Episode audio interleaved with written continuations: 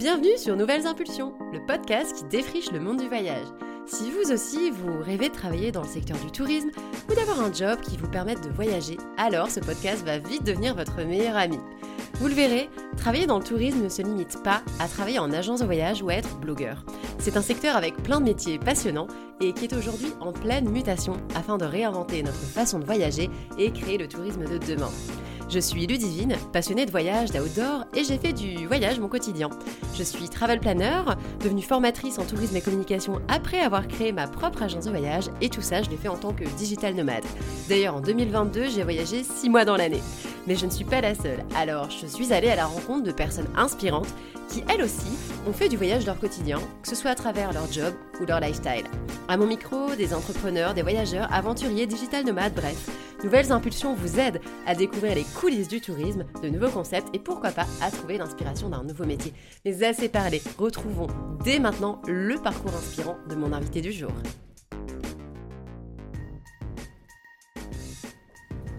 Alors dans l'épisode du jour, je reçois Pauline Aparicio, qui est travel planner chez Have a Good Journey.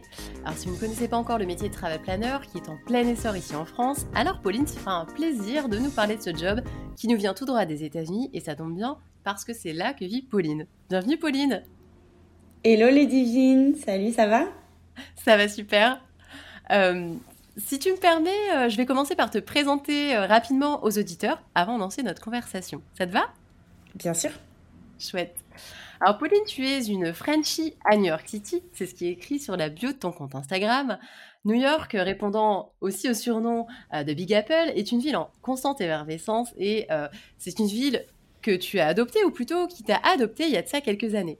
Tombé sous le charme de New York, tu as décidé d'en faire ton job, car aujourd'hui tu es créatrice d'itinéraire de New York, euh, de voyage à New York, pardon. Euh, tu aides des Français à découvrir cette ville aux multiples facettes, mais pas que. Tu aides aussi des Américains à découvrir la Normandie, à ta région d'origine. Voilà qui promet un bel épisode. Alors dis-moi Pauline, est-ce que tu peux nous raconter ta première visite à New York? Waouh, oui. Euh, déjà, merci pour l'introduction. C'est un très bon résumé. Euh, ma première visite à New York, c'était en 2007 ou 2008 euh, avec ma famille.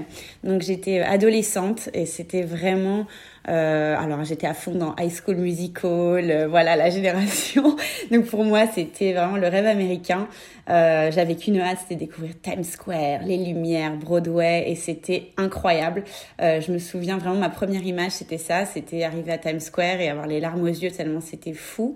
Et en même temps d'avoir cette impression un peu de déjà vu parce qu'on l'a tellement vu dans les films qu'on a l'impression qu'on connaît déjà un peu. Euh, donc c'était ça et c'était aussi ce qui m'a marqué euh, c'était le World Trade Center parce qu'à cette époque-là euh, il était en nettoyage slash reconstruction ce qui est un truc finalement qu'on bah, qu'on verra plus jamais et qui était assez impressionnant cet immense trou béant qui était en nettoyage et il préparait déjà cette nouvelle tour voilà, c'était aussi des références à Hitch en allant dans le petit port dans le sud de l'île. Enfin, c'était pour moi, c'était être comme dans un film. C'était incroyable. Génial.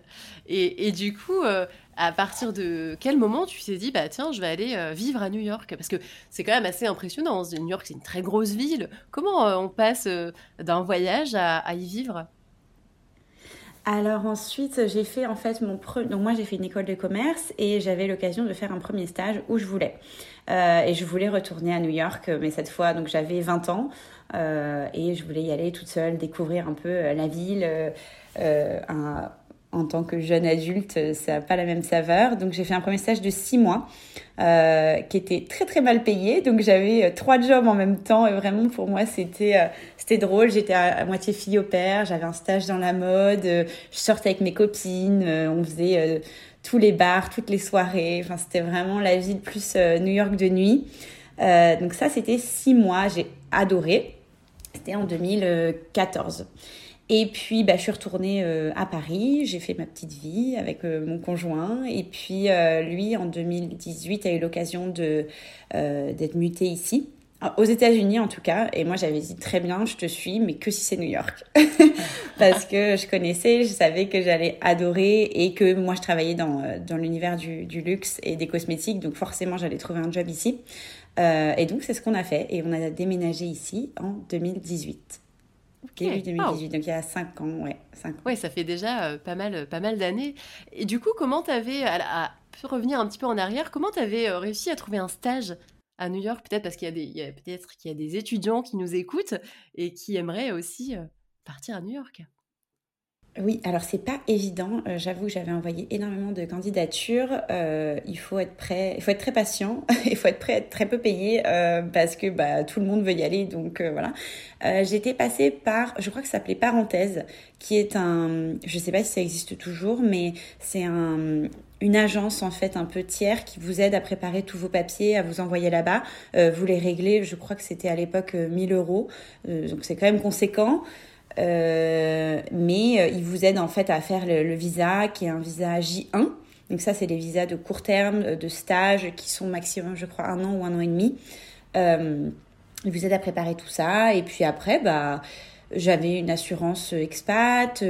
bon, six mois, c'est pas très long finalement, donc j'avais pas eu besoin non plus de, de faire grand chose.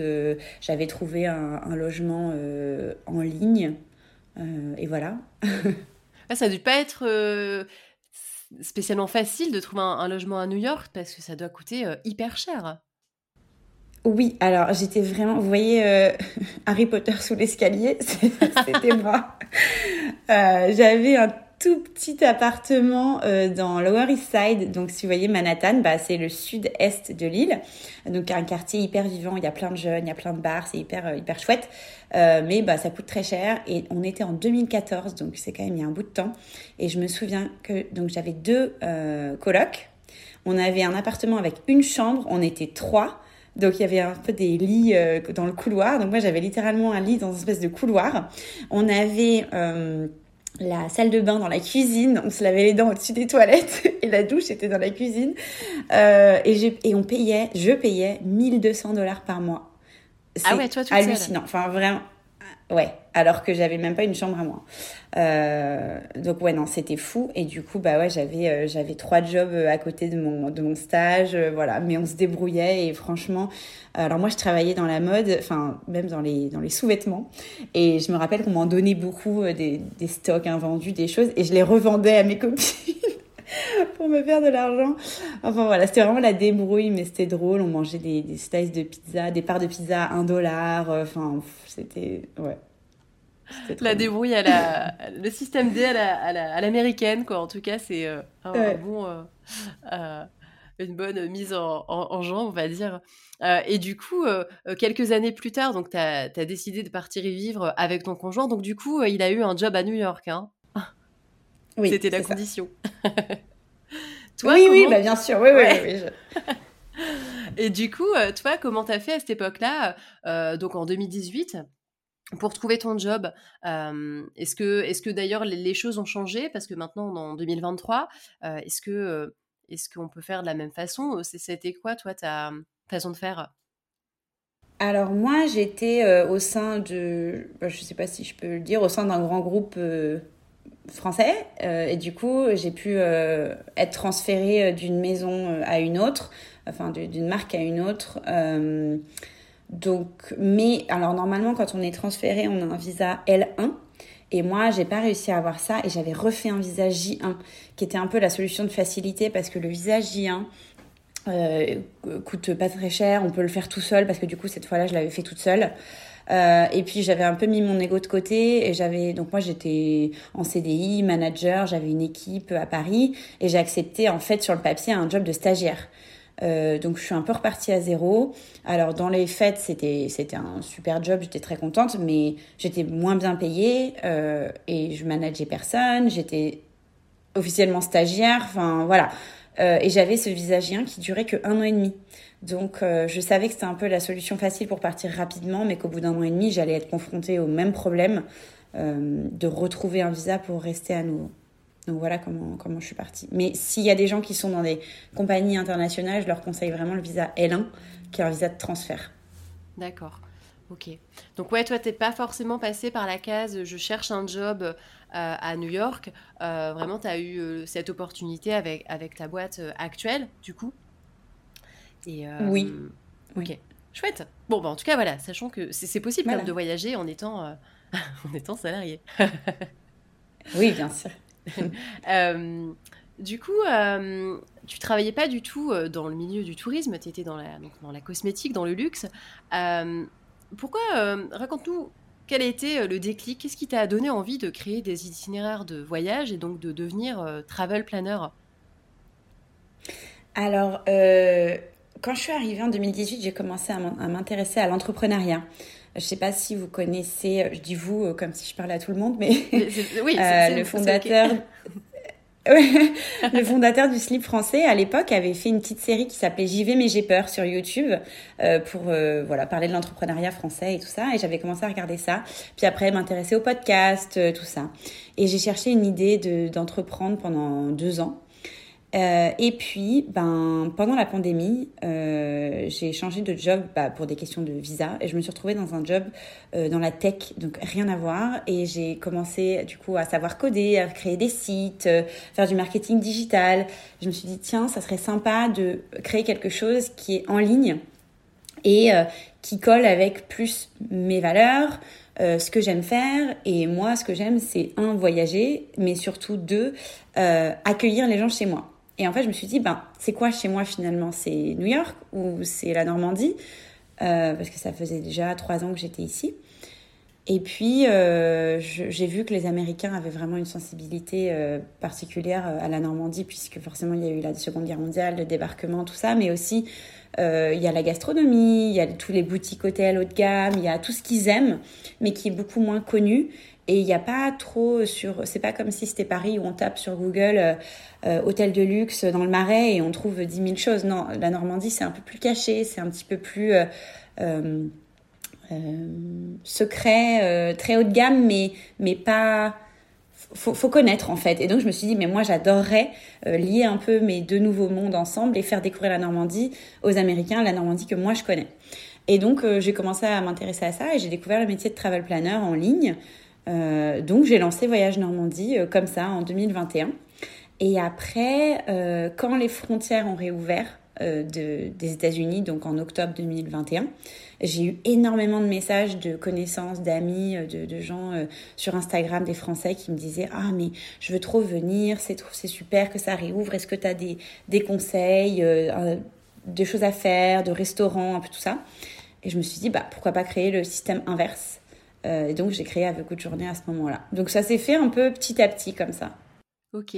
Et, du coup, euh, donc la version euh, Normandie pour les Américains, c'est un autre nom? Oui, c'est Voyage Normandie, mais c'est toujours Travel Planner. Ok. c'est ça la question. D'accord. Ouais, c'est du coup parce que c'est vrai que tu en parles pas forcément sur ton compte bah, Have Good Journée, qui est plutôt le compte destiné à la ville de New York. Donc tu as deux comptes différents? J'ai deux comptes différents, deux marques différentes, deux sites internet différents. C'est complètement euh, séparé puisque l'un est en anglais et vraiment s'adresse plus à une clientèle internationale et l'autre est en français. C'est vraiment pour les Français ou les francophones qui viennent aux États-Unis. Euh, voilà. D'accord. Et, justement, euh, donc là, deux sites, deux comptes Instagram, c'est beaucoup de, beaucoup de travail. Comment tu as fait pour gérer Est-ce que c'est toi qui as développé les sites toute seule? Comment tu as fait pour gérer et ton travail, qui doit te prendre quand même beaucoup de temps, et, et, la création justement de, ces, de ce double business? Ouais, j'avoue que je m'ennuie pas du tout et que ça fait beaucoup. Mais donc, Voyage Normandie, bah, c'était à cette période où j'ai appris à coder tout ça. Donc, j'ai fait un site sur WordPress toute seule. Euh, j'ai fait le logo moi-même sur Canva. Enfin voilà, j'ai un peu bricolé. J'ai commencé comme ça. J'ai créé un compte Instagram. Euh, mais je vais le refaire. Je pense que je vais faire appel à un graphiste cette année pour le refaire. Et a Good Journée, j'ai commencé toute seule et euh, en fin d'année 2000, bah là, en fin d'année 2022, j'ai fait appel à une graphiste et on a tout repris de zéro. Donc elle m'a aidé à faire euh, l'image de marque, le logo, euh, l'univers de marque, le site et j'ai lancé mes guides, mes premiers guides PDF que je vends sur mon site internet. Donc elle m'a aidé aussi à faire euh, toute la mise en page, les, illustrations et tout ça. Trop bien. Pourquoi tu as fait le choix de passer par euh, une graphiste pour ça? Pourquoi tu n'as pas choisi de continuer par toi-même? Je pense que j'ai, enfin moi mon métier c'est vraiment de faire des itinéraires de voyage. Euh, j'ai pas la prétention de faire des sites aussi beaux euh, qu'elle. Et j'ai fait en fait début 2021 une formation d'entrepreneur. Donc je, je l'ai rencontrée par ce biais-là. Et je me suis dit que si je voulais vraiment faire de, de, mon métier à plein temps avec goût de journée et voyage Normandie, mais mon métier, fallait que j'investisse et que je, je prenne un risque entre guillemets et que j'aille un petit peu plus loin. Donc, euh, c'était mon premier gros investissement euh, de, de, faire ce site et ce, ces guides avec elle. Et je suis vraiment très contente parce que enfin, je trouve qu'il n'y a pas photo du résultat. Et du coup, je pense que je vais refaire appel à elle pour Voyage Normandie cette année. Ouais, c'est clair que souvent, quand on, quand on se lance dans l'entrepreneuriat, on a tendance à faire tout par soi-même. Et bah, c'est vrai que la problématique, c'est que ça nous prend du temps, c'est qu'on ne maîtrise pas. Donc, soit en fait, on le fait mal, soit ça nous prend dix fois plus de temps, soit en fait, on doit se former. Donc, quoi qu'il en soit, ça coûte toujours même parfois plus cher que mmh. si on passe par les services d'une professionnelle. un ordre d'idée, combien ça t'a coûté à peu près, tu vois, justement, de passer par un graphiste sur la partie euh, bah, donc création de site, euh, euh, charte graphique, etc. Une fourchette, si tu veux pas être précise, je comprends. alors, il faut savoir qu'elle a vraiment fait plus que mon site. Hein. On, a, on, a fait, on a travaillé ensemble pendant presque toute l'année, avec au début des moodboards. Elle m'a aidé à même affiner en fait qu'est-ce que je voulais partager avec, avec votre journée comme sensation, comme image de marque, tout ça. On a travaillé tout l'univers graphique, mon logo. Euh, voilà, tout ça. J'ai en tout, je crois qu'on est entre 5 et 8 000 euros, ce qui franchement n'est pas tant que ça. Euh, je pense que c'est surtout qu'elle m'a fait un prix parce que j'ai fait partie de la formation avec elle et qu'elle débutait. Elle est assez jeune et euh, je pense qu'au début, elle cherchait un peu à se faire son book aussi. Et donc, elle, faisait un, elle avait un code promo, je crois, pour les gens qui faisaient cette formation. Donc, euh, c'est même pas tant que ça en fait. Mais pour moi, ça représente beaucoup parce que c'était mon premier investissement. Euh, c'est des économies que moi j'ai mis de côté pour lancer ma marque. Donc euh, voilà, ça reste, ça reste assez conséquent quand même. Bah merci ta, ta transparence sur, euh, la notion du, tarif, justement. C'est important, euh, je trouve, d'en parler parce que c'est vrai qu'on a tendance à. Alors, c'est facile de créer une, auto-entreprise. Euh, on a tendance à, penser que bah, pour créer une entreprise, effectivement, ça coûte pas forcément beaucoup d'argent. C'est vrai, on peut lancer une entreprise sans énormément de budget. Mais par contre, parfois, ça, nécessite, et même pas parfois, dans la plupart des temps, un, investissement de base si on veut lancer les choses de façon. En fait, euh, avec sérieux euh, pour proposer un, service de qualité et puis surtout de le faire d'une façon durable. Je suis allée sur ton site et c'est vrai qu'il est très joli. on, sent le côté très professionnel. Félicitations à toi, du coup, qui a travaillé sur ça avec ta graphiste et à ta graphiste si elle nous écoute. C'est très chouette. et du coup, du coup, du coup, je me demandais euh, comment tu as fait pour euh, lancer tes premières euh, offres en tant que travel planner? Du coup, donc, ce sont des personnes qui sont venues directement à toi, parce que la première, les premières offres que tu as, as lancées, on est bien d'accord que c'était sur la, sur la Normandie? Donc, tu proposais à des Américains de découvrir la Normandie. comment ça s'est fait cette, Comment tu as trouvé tes clients? Alors, j'oublierai jamais ma première cliente. C'était sur Instagram. Et je pense que j'avais euh, moins de 500 followers, même pour être 300 followers euh, sur Voyage Normandie. Donc, comme quoi, vraiment, c'est super important, je pense, d'avoir une communauté engagée plus que d'avoir des milliers de followers. Euh, et qu'on peut faire un business avec peu, mais une audience de qualité. Euh, elle m'a trouvé sur Instagram et c'était une euh, New-Yorkaise, vraiment le cliché de la maman de l'Upper East Side, euh, une quarantaine d'années, deux enfants, qui adore la France, qui voyage beaucoup. Et en fait, sur le coup, syndrome de l'imposteur 100%, j'étais là, je me suis dit, mais est-ce qu'elle est sûre? Comment elle m'a trouvé Est-ce que c'est un scam? Qu'est-ce que c'est que ça? Euh, et voilà, et en fait j'ai un peu appris en faisant, parce que le métier de travel planner c'est quand même assez récent, et en 2021 ça l'était encore plus. Euh, et je savais même pas trop quelle était la différence avec un agent de voyage. Enfin, j'ai un peu, euh, comme on dit en anglais, fake it until you make it, c'est-à-dire improvise quoi. Donc j'ai fait un appel avec elle, un appel gratuit pour comprendre voilà de quoi elle avait besoin. En fait c'est du bon, bon sens finalement, donc pour comprendre ce qu'elle cherchait, ce qu'elle voulait faire. Euh, j'avais alors j'avais quand même euh, passé au moins un an, je pense, à euh, créer mon réseau de partenaires, d'avoir des gens de confiance en Normandie, des expériences, des hôtels, des restaurants, pour savoir quoi recommander, à qui, les tarifs. Enfin voilà, je, savais très bien ce que je recommandais. Et je lui ai fait un, alors j'oublierai pas, je lui ai facturé 100 dollars. C'était mais ridicule. Parce que elle, elle avait vraiment mais beaucoup de moyens. Ils ont fait un voyage énorme pour te dire. Euh, quand je lui ai demandé comment elle voulait aller au Mont Saint-Michel, elle m'a dit bah en hélicoptère. Et là, je me suis dit mais ce que je lui facture, c'est même pas ce qu'elle va donner au, au, en type au chauffeur, quoi, enfin au conducteur. Et vraiment, parce que je savais pas et j'avais j'avais peur en fait de facturer et j'avais ce syndrome de l'imposteur. Donc voilà, et puis ça s'est fait, euh, elle a adoré, elle m'a fait son retour, ça s'est super bien passé, et je me suis sentie plus légitime. Et puis après, ben, les suivants sont arrivés euh, par bouche à oreille euh, et Instagram. Ouais. Ok, chouette. Bah, on, on, mm. on, se souvient souvent de son de sa première cliente. C'est vrai que c'est c'est ça qui concrétise aussi notre métier, qui nous rend légitime à l'exercer. Et, et, je trouve que c'est, en fait, c'est normal d'avoir d'avoir ce, doute, cette peur au départ quand on se lance. C'est rare, hein, les personnes qui n'ont pas ce, fameux syndrome de l'imposteur, apparemment plus féminin que masculin d'ailleurs. Euh, mais, euh, mais c'est cool en tout cas que tu, tu parles assez librement de ça. et du coup, donc, cette cliente, tu as trouvé grâce à Instagram. Aujourd'hui, tu as décidé donc, de refaire, tu as déjà refait l'un de tes sites et l'autre à venir. Est-ce que tu as des personnes qui viennent de tes sites? Est-ce qu'aujourd'hui, euh, les clients te trouvent, prospects trouvent plus euh, depuis tes sites ou depuis Instagram? C'est quoi ton analyse sur, euh, sur ça? Non, j'ai pas encore, je pense, un SEO assez fort pour sortir dans les référencements. Donc c'est vraiment Instagram. Et c'est ça que j'ai oublié de dire. Maintenant, j'ai aussi créé des partenariats avec des agences de voyage qui, elles, m'utilisent du coup pour faire leur itinéraire. donc j'ai pas mal de clients qui me viennent d'une agence à Paris et qui m'a aussi trouvé sur Instagram du coup et euh, qui me qui, me sous-traite entre guillemets pour que je leur fasse leur itinéraire. C'est génial, ça. C'est vrai que c'est aussi un des aspects du métier de travel planner auquel ouais on pense pas forcément.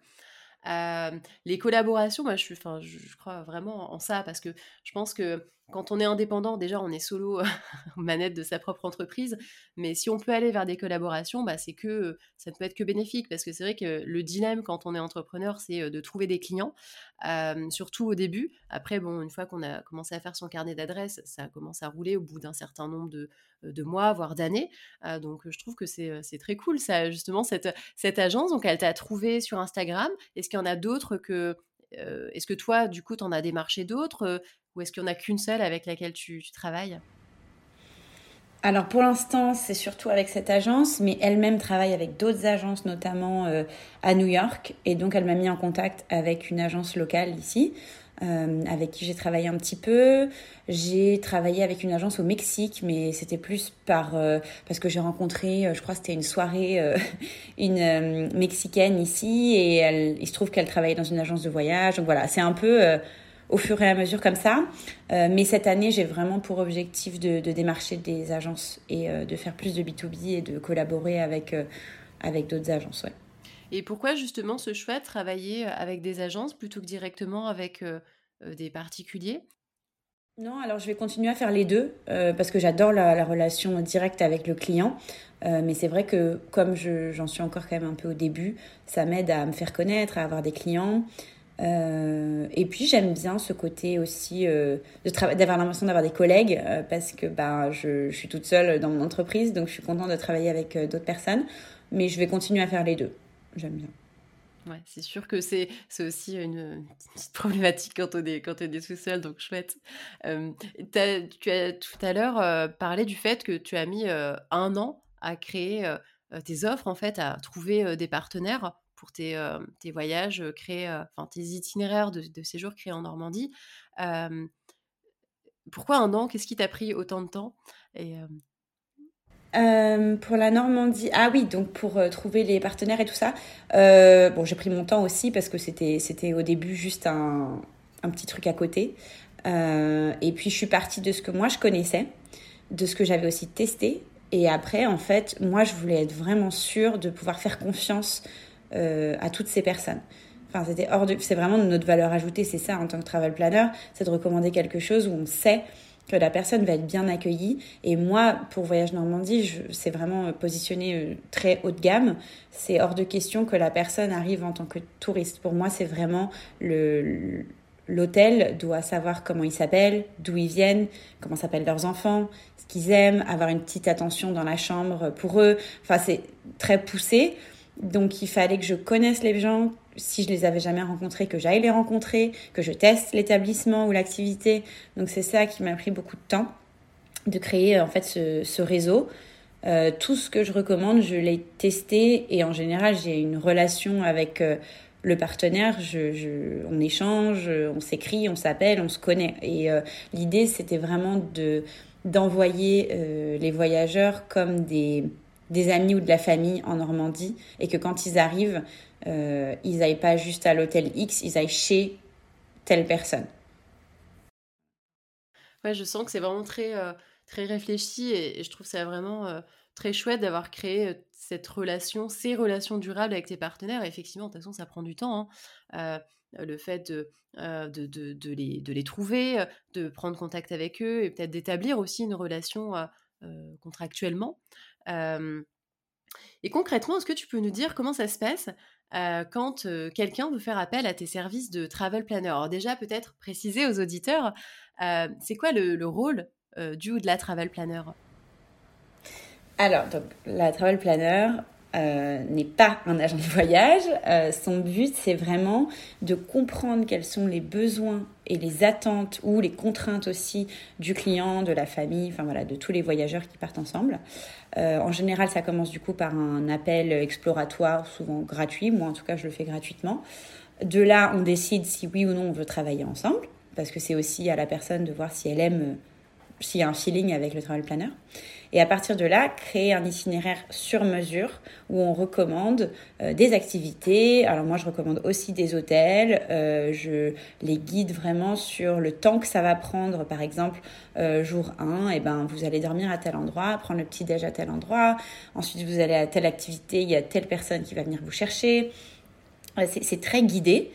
et on recommande de A à Z tout le voyage. Pour ça, on est rémunéré à un tarif fixe mais on ne réserve pas. Et c'est pour ça d'ailleurs qu'après, moi, j'aime bien travailler avec des agents de voyage que, qui, eux, vont, vont faire les réservations. Euh, donc voilà, je trouve que c'est en fait c'est un gain de temps parce que c'est quelque chose qu'on peut faire euh, soi-même et surtout surtout pour moi la valeur ajoutée c'est l'expertise de la destination. Moi c'est aussi pour ça que j'ai décidé de ne faire que la Normandie et les États-Unis, enfin New York même pour le moment, mais après j'aimerais étendre à d'autres villes.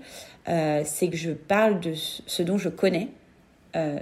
Je parle de ce que je connais. Oui, c'est ça. Euh, déjà, moi, ça m'a pris euh, énormément de temps, alors que j'ai passé 20 ans en Normandie, euh, de pouvoir recommander plus que certains, enfin, d'agrandir mon réseau et de recommander. Là, là, aujourd'hui, je pense que n'importe où vous allez en Normandie, je peux vous recommander un hôtel, une activité, un restaurant, mais ça m'a pris du temps. Et à New York, ça fait 5 ans que je suis là. Et bah, j'en connais, je pense, même pas un dixième. C'est tellement immense. Donc pour moi, c'est super, super important de recommander quelque chose où la personne peut aller les yeux fermés parce qu'on l'a testé, parce qu'on connaît, parce qu'on est à jour sur euh, les restos qui ont fermé, qui ont ouvert. Euh, voilà. Euh, donc c'est gain de temps et de propriétaire, expertise. Exactement. Ouais. Ouais, c'est important justement quand on avait fait notre, on a on a fait un échange avant avant le, podcast et enfin avant cet enregistrement et, et justement tu me disais que finalement il n'y a pas si longtemps que ça que tu te sentais légitime à créer des séjours à New York ah, en fait, j'ai commencé donc quand les frontières ont réouvert parce qu'on me l'a beaucoup demandé. et puis j'ai commencé avec ce que je connais. Alors c'est déjà énorme. Hein. Quand je vous dis que j'en connais un dixième, ça représente bah là, mon guide que j'ai fait pour Noël à New York.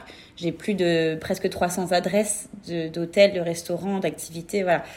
mais à l'échelle de New York, bah c'est pas tant que ça.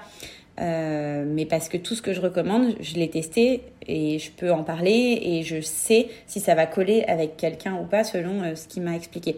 Et en fait, moi, j'en avais parlé un petit peu avec différentes euh, des amies, par exemple, en disant mais je me sens pas forcément légitime. Et elles m'ont dit mais imagine si toi tu te sens pas légitime, nous à quel point on se sent perdu quand on planifie un voyage à New York parce qu'il y a tellement de choses. Et c'est là que je me suis dit, oui, elle a pas tort. en soi, ça fait cinq ans que j'habite ici et je, moi, j'adore euh, la gastronomie, donc je vais très très souvent au restaurant.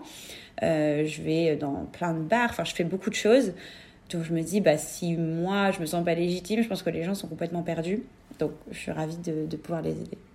C'est clair, et puis en plus, ça permet... Euh, enfin, moi, je trouve ça génial de pouvoir passer par une personne comme toi, toi tu es locale, alors t'es pas américaine, mais tu es une Frenchie à New York, donc tu es une locale maintenant, tu peux explorer tous les petits côtés voilà, qu'on ne connaîtrait pas forcément, qu'on ne voit pas sur les blogs, les aspects de la ville vraiment inconnus, hors des sentiers battus, même si c'est en ville. je trouve ça vraiment génial parce que... en fait, passer par une travel planner, ça permet aussi finalement de découvrir des petites adresses hors des circuits habituels. parce que finalement, sinon tu vas à New York, classique. c'est quoi justement les cinq choses qu'on va faire à New York de façon classique et versus cinq choses que toi tu peux proposer à New York de façon plus personnalisée? Si tu as des exemples. Alors je te dis cinq, ça peut être trois. Hein. ouais, c'est une très bonne question. non, mais c'est vraiment une bonne question. C'est ça, en fait. Moi, je suis très frustrée quand je vois, euh, parce que j'entends tout le temps parler français dans la rue. Il y a beaucoup, beaucoup de touristes français ici. Et en fait, ils passent à côté, pour moi, du vrai New York. Euh, mais c'est normal parce que personne n'est là pour leur expliquer. Et puis, euh, bah, nous, de, tête, en tant que Français, on connaît Times Square, on connaît Grand Central, on connaît la Statue de la Liberté. Et il faut évidemment faire ces choses-là. Donc voilà, je pense qu'il y a même un top 20 des classiques à faire. Et d'ailleurs, dans mon guide, je l'ai réparti comme ça. J'ai dit, voilà, les classiques incontournables d'une première fois. Et puis après, ben, quand vous voulez creuser un peu plus, voir comment les locaux vivent et où est-ce qu'ils vont, voilà les 50 choses à faire. Euh, et c'est pour ça que d'ailleurs, c'est très compliqué quand on vient à New York en une semaine de de tout voir, enfin c'est impossible. Euh, je dirais que les incontournables, bah, c'est euh, tout ce qui est à Midtown, donc euh, Times Square, Broadway, euh, le Rockefeller Center, euh, l'Empire State Building, après aller au World Trade Financial District, Wall Street, World Trade Center, la Statue de la Liberté, après le pont de Brooklyn, Central Park, tout ça évidemment il faut le voir. Maintenant, il faut savoir que Times Square, par exemple, vous n'y verrez pas un seul New-Yorkais. On fuit Times Square comme la peste. C'est vraiment, c'est pas, c'est incroyable la première fois et il faut le voir. Enfin, c'est tellement dingue, mais c'est c'est pas New York quoi. C'est non, c'est juste un show et des lumières et c'est rigolo, rigolo, mais c'est c'est pas ça pour moi. New York, c'est Soho, c'est West Village, c'est Chelsea, donc tout ce qui est le sud de Manhattan, tous ces quartiers euh, anciens qui autrefois étaient un peu délaissés. Après, ils ont été euh, euh, conquis par euh, les, artistes. et puis aujourd'hui, c'est très branché. Il y a les galeries d'art, il y a les boutiques de luxe. mais pas les boutiques de luxe de la 5e avenue, les boutiques de luxe de Soho, c'est encore une autre ambiance. et puis bien sûr, il y a Brooklyn. Alors Brooklyn, c'est très drôle parce que je me rends compte en fait que les gens ne connaissent pas du tout et pensent même que c'est pas New York. En fait, New York, c'est cinq boroughs. Manhattan, c'est que un des cinq. Et les gens ont tendance à rester à Manhattan, ce qui est très dommage. évidemment, 90% des choses à voir, c'est à Manhattan. Mais euh, Brooklyn est en plein essor depuis plusieurs années, et notamment le quartier de Williamsburg où j'habite, euh, qui était avant euh, très industriel. Ça fait trois ans que vraiment c'est fou, ça devient un mini Soho, mais version Brooklyn. Alors ce qui est très sympa, c'est que euh, il n'y a pas de très haute tour, donc on se sent un peu comme dans une petite ville ou un petit village, euh, mais on a euh, dans les, il y a des immeubles anciens, mais il y a aussi des, par exemple, des anciennes usines à sucre qui ont été réhabilitées en immeubles ultra luxe avec des grandes baies vitrées, c'est magnifique. On a la vue de Manhattan, c'est quand même assez génial. on a plein de coffee shops, on a un Apple Store, un Sephora, enfin voilà, on a un peu tout ce qu'il faut, mais version euh, Brooklyn. Donc ça c'est très cool. Euh, et ce qu'on fait, alors euh, les locaux, bah, par exemple, c'est d'aller dans les speakeasy, donc tous ces bars cachés de l'époque de la prohibition, dans les années 20 où l'alcool était interdit à New York. il faut rentrer avec un code secret, ou alors on rentre par derrière une cabine téléphonique, ou tous ces trucs-là. Quoi d'autre? Bah, Aller voir euh, un match de la NBA, aller voir un concert au Madison Square Garden, euh, se promener à Domino Park, donc ça c'est aussi au bord de l'eau à Brooklyn, euh, ou se poser à Central Park, mais sans visiter, juste faire un pique-nique avec ses amis, ou aller à un concert l'été, il y a plein de concerts dans Central Park, enfin voilà, en fait il y a beaucoup de choses très saisonnières. Faire du patin à glace, mais pas pas au Rockefeller Center, mais sur le toit d'un rooftop à Brooklyn avec vue sur la skyline, enfin toutes ces petites choses qui sont un peu moins connues des touristes et qui font qu'on profite vraiment de, la ville. Quoi. je pourrais en citer encore euh, plein, mais voilà.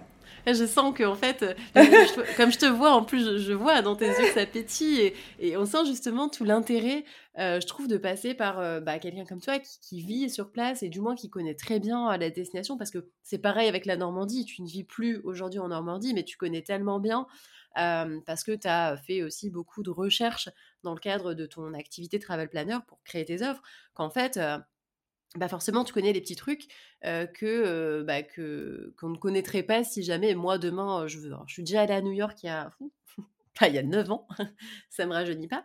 Euh, mais en fait, évidemment, j'ai fait les trucs classiques quoi, euh, que, voient tous les touristes parce que, ben, en fait, je, ne te connaissais pas à l'époque. et voilà, maintenant tu as have a good journey. Non, une autre chose aussi, euh, une autre chose, je pense, l'erreur numéro un, enfin, c'est pas une erreur, mais moi, ça me frustre parce que j'adore la gastronomie, c'est que les gens ne connaissent pas et vont. Alors c'est bien de faire un diner, un hot dog, tout ça, il faut le faire, ça fait partie de la culture locale et c'est sympa. Et en plus on a, par exemple, les pizzas ici, c'est une religion et on a des pizzas super bonnes. Mais j'ai l'impression que les gens connaissent moins euh, le fait qu'à New York, il y a tous les restaurants du monde entier, la cuisine du monde entier, à tous les prix. Donc par exemple, je sais pas, vous avez envie d'un restaurant thaï, vous allez avoir le taille à emporter, euh, pas très cher d'ailleurs, c'est un super rapport qualité-prix les tailles ici, euh, pas très cher, mais vous avez aussi un taille étoilé. Pareil pour les japonais, mexicains, français, n'importe quoi. Vous aurez de la street food jusqu'au euh, étoilé Michelin. Et ça, c'est pour moi, ceux qui aiment bien manger, venir à New York, pour moi, c'est ça, c'est tester plein, plein, plein de restaurants. Et c'est là où tout l'intérêt d'un, il y a tout l'intérêt d'un travel planner parce qu'il y en a tellement, c'est dur de faire un choix. Et c'est un peu comme avoir un, ami ou de la famille locale qui vous connaît aussi bien vous que la ville et qui fait le, pont entre les deux. Quoi. Ouais, on est vraiment dans une expérience euh, très. Euh, on peut créer une expérience plus immersive, en tout cas en passant par, euh, par un travel planner qui connaît bien la destination, clairement. et aujourd'hui, justement, est-ce que c'est ton activité à temps plein ou pas encore?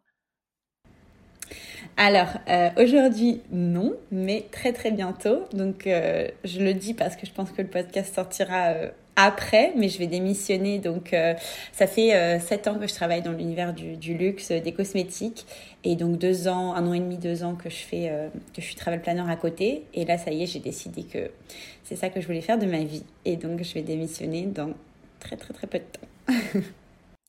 Et, justement, quand on démissionne euh, aux États, est-ce que là, tu as un contrat euh, avec, enfin, américain ou toujours euh, français? Oui. alors maintenant, je suis en process de, green card, donc j'ai un contrat local. Ok, et donc là, t'as pas de, il n'y a pas de chômage aux États-Unis. Et non, il n'y a pas de chômage.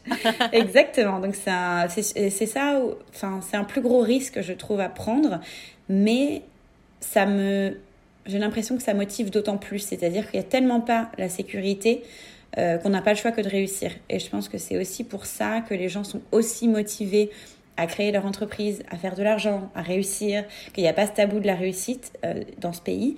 C'est que si on réussit, on le doit à personne. Et euh, moi, clairement, bah, c'est pour ça que ça fait un moment que je veux démissionner, mais j'attends parce que je mets de l'argent de côté, parce que je veux être sûre d'avoir six mois de salaire devant moi, parce que clairement, je ne sais pas combien je vais gagner tous les mois euh, là dans l'année à venir. Euh, mais je me donne pas le choix que ça marche parce que c'est vraiment ça que je veux faire de ma vie et pas revenir en arrière. Donc euh, non, pas de chômage. dans l'autre sens, la bonne nouvelle, c'est qu'il n'y a pas trois mois de préavis, c'est deux semaines. Et encore, ça se trouve, quand je vais le dire, ils vont me dire, bon bah, merci, au revoir, tu peux prendre ton carton et partir aujourd'hui. donc la flexibilité, elle est dans les deux sens.